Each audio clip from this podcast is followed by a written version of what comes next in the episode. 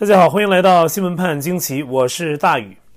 那么，俄罗斯入侵乌克兰呢，到现在为止已经持续一个月了啊，仍然没有明确的结束迹象。卫星图像显示呢，俄罗斯军队正在建立防御阵地，似乎啊正在为基辅周围的长期战斗做准备。中共是否会入侵台湾，也成为同时的另一个新闻焦点。三月九号，俄罗斯联邦国家安全局 FSB 的一名情报分析员啊，他撰文写道啊，至少习近平曾经在考虑今年秋天接管台湾，他需要自己的小胜利来获得第三期的连任。那今年秋天呢，中共将举行他的二十大会议，这是 FSB 的一个情报，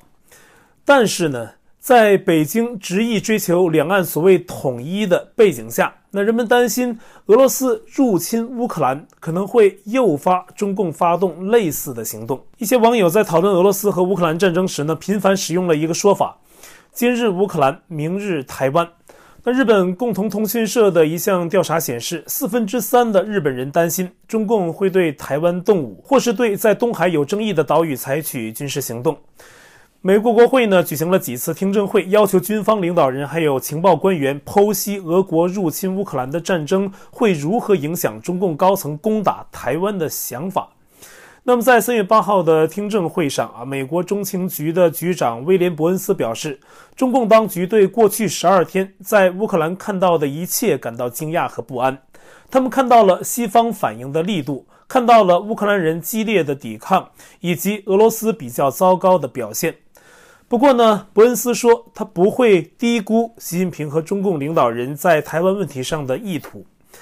美国官员表示啊，由于乌克兰的抵抗比预期的要强，而且呢，俄军自身的后勤保障不到位，燃料和食品供应不足，俄军士气大大受挫。同时啊，在西方实施严厉制裁以及国际大公司纷纷撤出俄罗斯之后，俄罗斯的经济陷入困境。美国国防情报局估计，在战争的头两周，俄军可能有多达四千人死亡。那现在是更多的。在三月十号的听证会上，美军印太司令部负责人约翰·阿基里诺表示，死亡人数是北京应该从俄乌战争中学到的一个教训。他说呀，发动一场非法战争会造成的高死亡率，这将会困扰着普京和习近平。他补充说呀，中共也应该注意到国际社会对俄罗斯的广泛谴责，以及自由世界能够带来的重大经济影响。阿基里诺的前任菲利普·戴维森上将啊，去年曾预测中共可能会在六年内尝试攻打台湾。阿基里诺呢，没有明确认可这一时间表，但是啊，他在听证会上指出，习近平已经告诉他的军队要在二零二七年之前完成现代化。阿基里诺列举了北京的一些行动啊，例如打压香港啊，在南中国海有争议的地区宣示主权，以及与印度军队发生小规模冲突。他说呀，北京的这些行动让他担心攻台的时间表正在缩小，而他的任务呢，正是要为此做好准备。他说呀，对美国军方来说，俄罗斯入侵乌克兰是一次真正的警醒，需要为中共可能入侵台湾做准备。包括在亚太地区投入更多的军力和船只。那么，国防情报局的局长斯科特·贝里尔中将强调啊，台湾和乌克兰是不同的事件。部分原因呢是美国在欧洲和太平洋地区的军事态势不同。但是他告诉众议院的情报委员会啊，中共正在非常非常仔细地观察乌克兰战争的进展。中情局局长伯恩斯在听证会上还说呀，在俄罗斯袭击乌克兰之后啊，习近平对他所看到的一切感到不安。部分原因呢是中共的情报部门似乎没有告诉习近平将会发生什么啊，跟普京一样啊。在俄罗斯入侵乌克兰前两周，普京和习近平刚签署了一份协议，宣布俄罗斯和中国之间的合作领域。但是呢，伯恩斯不认为俄罗斯入侵乌克兰会令中俄关系发生重大变化。以上是美国军方官员和情报官员的看法。那下面呢，让我们来看看独立撰稿人摩根·迪恩的一个观察。那迪恩呢是前美国海军陆战队队员，也是一名军事历史学家。他认为，中共一直在热切关注乌克兰的战局发展，并从中吸取经验。他说呀，中共永远不会站出来说他的军队还没有对攻打台湾做好准备。但是呢，通过研究中共的一些对外声明，很显然啊，中共政权正在采取步骤来解决世界舆论、士兵训练还有后勤问题。在俄罗斯入侵乌克兰事件中啊，世界舆论突然转变，这令人非常惊讶。普京曾入侵格鲁吉亚，并且夺取了克里米亚，但是呢，并没有什么严重的后果。而北约似乎已经四分五裂。在几周前的新闻发布会上啊，拜登承认北约可能无法就制裁俄罗斯达成一致啊，还说了这样的话。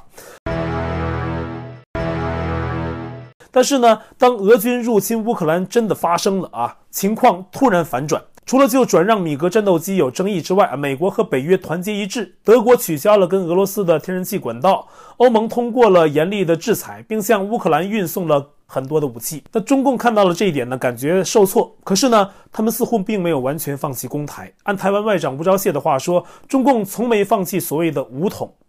澳大利亚政府表示，如果中共武力攻打台湾，澳大利亚将会履行承诺，支援美国以及印太地区的盟友。在三月十号的新闻发布会上，中国国防部发言人用老掉牙的腔调回应说：“啊，澳大利亚粗暴干涉中国内政。”迪恩认为呢，尽管中共政权是发出可能入侵信号的一方，但他抨击澳大利亚以转移责任和批评。他不认为中共的这种言论能阻止西方大国在中共攻打台湾时进行干预。那么，迪恩认为呢，俄罗斯军队的表现很糟糕。他们派出的新兵缺乏训练，并且缺乏好的军官班底，因此啊，中共要解决军事训练和总体决策问题，这并不令人惊讶。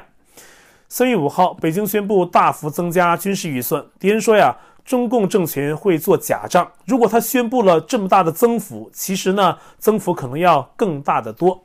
这笔钱的重点之一是用于战斗训练和准备工作。中共担心啊，其士兵的表现会像俄罗斯人在乌克兰一样糟糕。那台湾呢，也在增加其预备役军人的培训，这代表了两件事。首先啊，可能是台湾政府认为其预备役军人训练不足。然而呢，当面临入侵的时候，大多数人认为永远不可能有足够的训练。那第二，更重要的是啊，这可能表明台湾政府相信，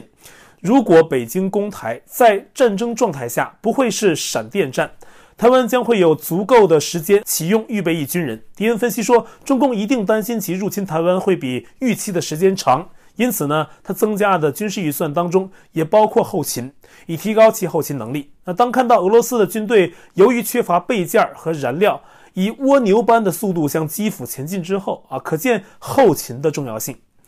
中共啊，没有一个能够处理现代战争的现代后勤系统。那这乍听起来呢，可能会让一些人目瞪口呆。但是呢，当年纳粹德国的装甲师，随着战争的拖延，他们往往是通过马车供应，也算是现代战争中的奇迹了。中共呢，也可能处于同样的状况啊，拥有一些武器，但是呢，只有有限的供应，在长期战争中，他们就会显示出它的局限性。那敌人认为呢，在后勤问题上，中共为了向世界证明它是如何的伟大啊。他呢，以强硬的手段遏制中共病毒疫情啊，关闭了国内的很多供应链的关键部分。他甚至因此不能确保和平时期国内供应链的正常运作。所以呢，中共要提高军队后勤能力，在短期内呢，只能是小范围的。那最后呢，有关专家呼吁呢，要对中共的武力攻台保持警惕。洛杉矶时报的专栏作家麦克马努斯分析说，在某些方面，入侵台湾看起来呢，比入侵乌克兰要容易。台湾人口更少啊，只有两千四百万，而乌克兰有四千四百万人口。台湾的军队规模呢，是中国的十分之一，而且呢，台湾还没有建立起乌克兰正在使用的领土防御力量。同时呢，中共的海军还有海军陆战队已经花了几十年的时间来研究对台湾岛的两栖登陆。不过呢，台湾具有乌克兰没有的优势。台湾海峡有一百多英里宽，使两栖入侵呢变得困难重重。台湾有来自美国的安全承诺，虽然不像美国保证北约盟国的条约那样有力，但是呢，比乌克兰获得的承诺更多。美方在三月十八号与习近平的通话中啊，还特意提到了这一点。那么还有啊，跟乌克兰相比呢，美国在台湾有更直接的经济利益。台北是美国的主要贸易伙伴，世界上一半以上的高端微芯片呢来自台湾。麦克马努斯在文章中说，美国官员在私底下一直在强调乌克兰的另一个教训：美国跟其他国家呢可以帮助台湾自卫，但前提是台湾人要表明他们已经做好了准备，并且愿意战斗。人们喜欢斗士啊！川普政府的前高级国防官员埃尔布里奇科尔比他这么说：“如果乌克兰自己蔫了啊，就不会有国际社会对他们的支持。乌克兰展示出的是坚定的民众啊，可以让入侵者要付出高昂的代价。他提供了一个如何自卫的模式。乌克兰战争的可怕代价有可能多多少少震慑北京，减少在亚洲发生冲突的机会，但不能说北京的野心就此消失了。”好，今天节目呢就说这么多。我在 Telegram 上面的官方公告群是 T W 斜线大于 News，观众讨论群是 T W 斜线 X W P A J Q 下划线 U S，节目信箱是 X W P A J Q at gmail.com，还有我的会员网站网址是大宇 u s dot com，也欢迎您订阅本频道并点击小铃铛获得节目发布的通知。那感谢您的收看，我们下期节目再会。